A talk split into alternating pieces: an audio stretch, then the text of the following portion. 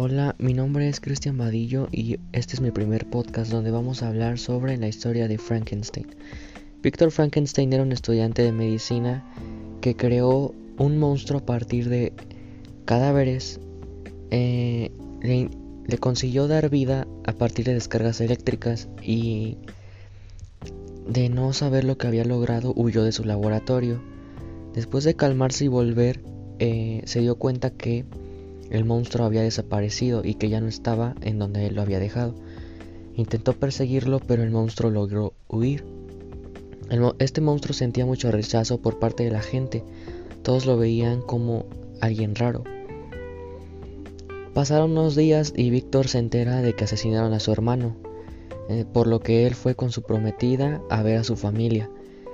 Y después descubrió que detrás del crimen de su hermano estaba este monstruo por lo que él fue a buscarlo a la montaña y a reclamarle.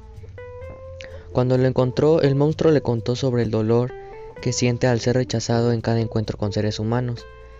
La criatura prometió no volver a entrar en la vida de Víctor siempre y cuando Víctor le creara una compañera para él.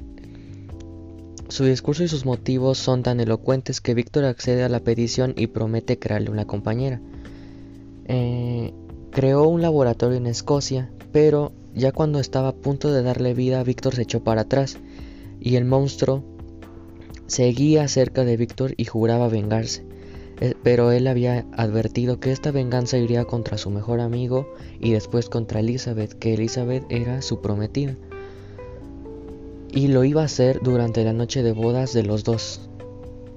Mm, finalmente Víctor por esa amenaza decidió terminar con la criatura, o sea, con su compañera en un barco que lo recoge entre las hielas del Ártico. Poco después de la muerte de Víctor, el barco es aborgado por el propio monstruo que relata su historia al capitán. La novela termina con la convención de la criatura que luego podrá por fin darle fin a su miserable existencia.